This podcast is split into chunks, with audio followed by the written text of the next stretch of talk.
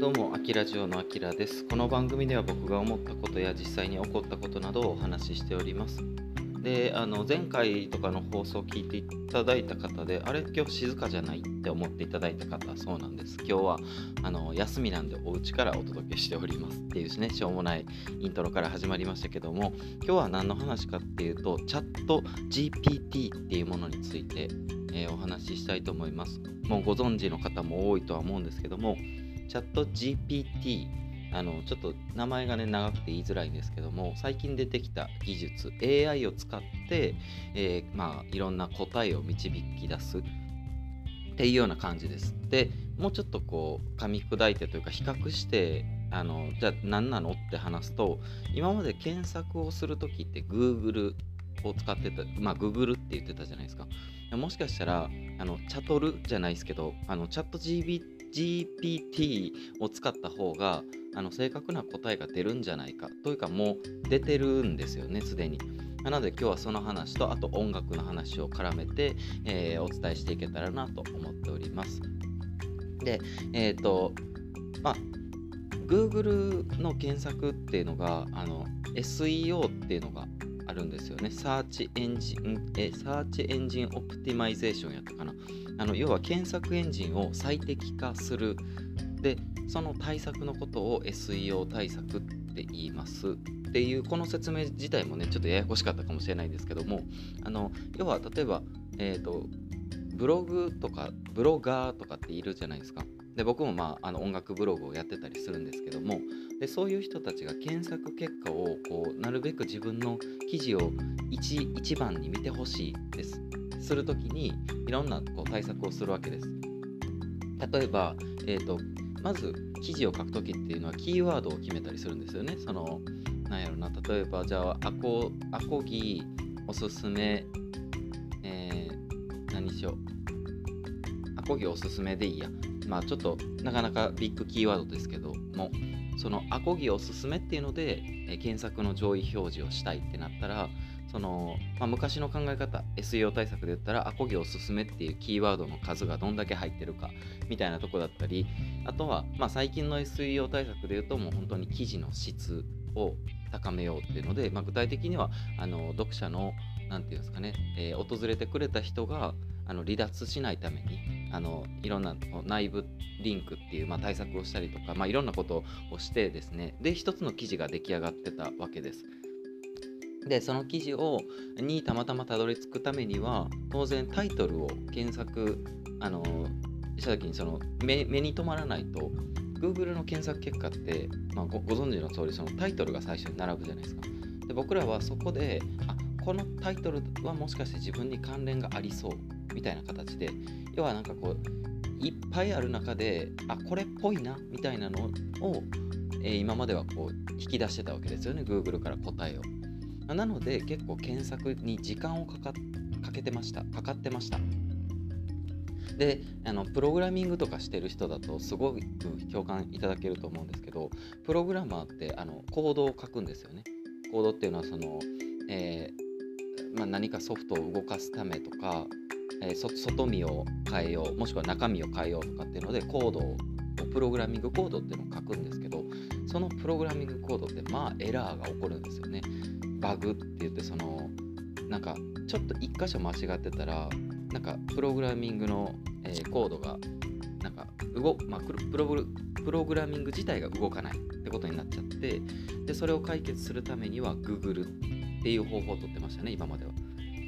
でそうするとその一つのたった一箇所のコードをあのエラーを探すためにはいろんな角度からあのググってそのキーワードをそれこそ変えたりして攻めていってたわけですよ。でそんなことをしてるとですねもう一日そのエラーをバグを見つけるためにかかってしまったみたいなことがしょっちゅう起こってるわけなんですけどもただそこで出てくるというかすごいのがチャット GPT の存在ですね。えー例えばチャット GPT でそれ、えー今お話ししたのをどうやって解決するのかって言ったらもうプログラミングコード自分が書いたやつをチャット GPT に投げるんですよね。でどこのコードが間違ってるか教えてくださいみたいな感じで例えば質問するともう AI, AI がその自動でそのコードを読み取ってでああなたここ間違ってますよっていうのを探してくれますでそれだけじゃなくってじゃあ正しいコードに書き換えてくださいみたいな感じでせあの質問をするともうわーってそれも何秒とかねあのまあもしかしたら何分かかるかもしれないっていうのが実はタダで使えるっていうね、まあ、これがまたすごい話なんですけどもでまあちょっと5分経っちゃったこの時点で、まあ、やっと僕の領域、えー、と音楽についても実はチャット GPT に脅かされるんじゃないかなと思っております。でなんでかって言ったらあのこう、えーと、曲を書くさっきプログラミングのコードの話だからすごいややこしいんですけども音楽1曲作る上でもあのコードっていうのがいっぱい出てきます。えー、ギターで言うと C、G、a マイナー E マイナーとかってもしかしたら聞いたことある人いるかもしれないですけどもそのコードがありますよね。で、まあ、もちろん楽譜っていうのもありますけども例えばも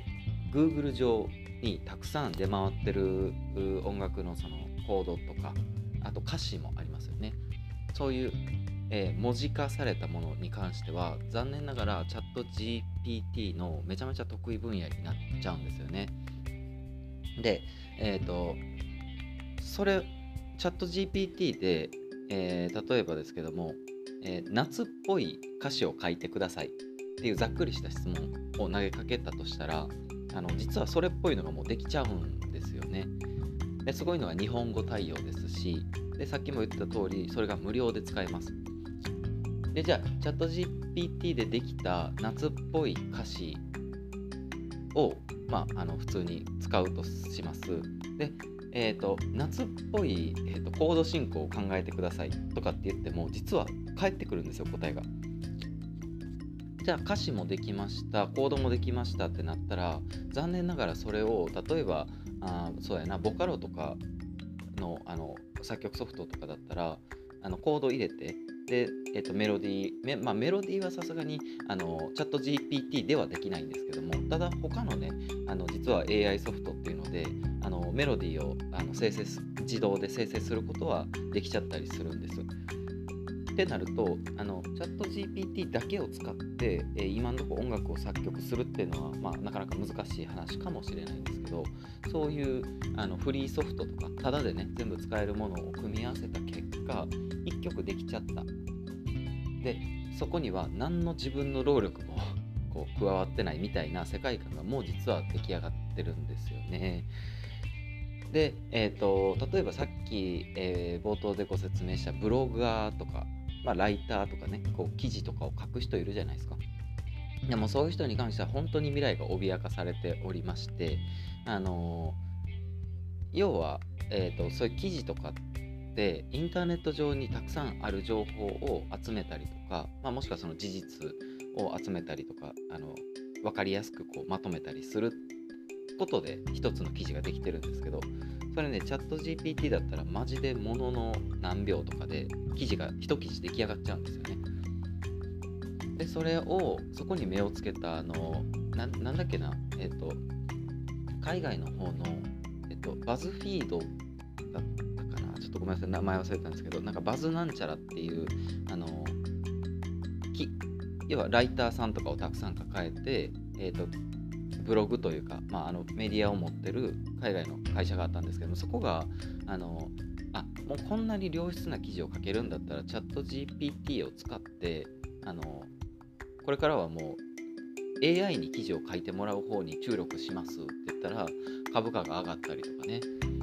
で、えーと、チャット GPT 自体も、えーと、オープン AI っていう会社がこれあの作った、えー、今のところ無料で使えるまあ、AI のソフトなんですけども。でこれを、えーと、検索するじゃないですか僕らが。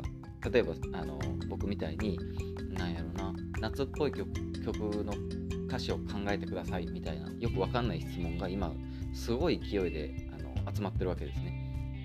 で、えーと、ユーザー数で言ったらリリースされてから1ヶ月で1億人やったかな。なのであのチャット GPT GPT っていうのができましたんで、よかったら使ってくださいって言ってから、えー、1ヶ月で日本人全員が使ってるみたいな、そんな状態を作り上げたって感じですね。で当然そんだけの、え人が集まるってことはそこにビジネスチャンスっていうものがねあの感じられててで1回検索したらお金かかるんですよなので今お金垂れ流してるような状態なんですけどもあのもう時価総額がどんどんどんどん上がっちゃってるみたいななんかそういう状態がチャット GPT っていうものらしいですね。はい、なのでちょっと今複合的にあのライティングだったりプログラミングそれから音楽を作るっていうような話で、えーと、無理やりちょっと絡めましたけども要はあの今まで人が時間をかけて、えー、感情とかも込み込みで作ってた作品クリエイトしてたものっていうのがもう AI っていうものでもう感情もなければ正しい情報が絶対返ってくるっていう保証もありますし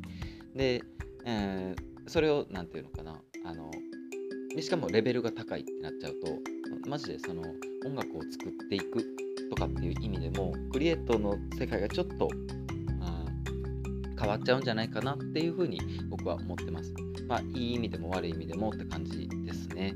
はい。えっ、ー、と、ちょっとなんか話してたらいろいろ熱くというかなんか語ってしまったので10分超えちゃったのでそろそろ終わりにしたいと思います。と僕の放送ではこんな感じで、まあ、音楽ネタですねを中心に発信しております。で、えっ、ー、と他にも音楽ブログ一応やってたりしますしで、えーと、SNS、Twitter、Instagram、TikTok なんかもやってたりするのでよかったらつながりましょう。最後までありがとうございました。あきラジオでした。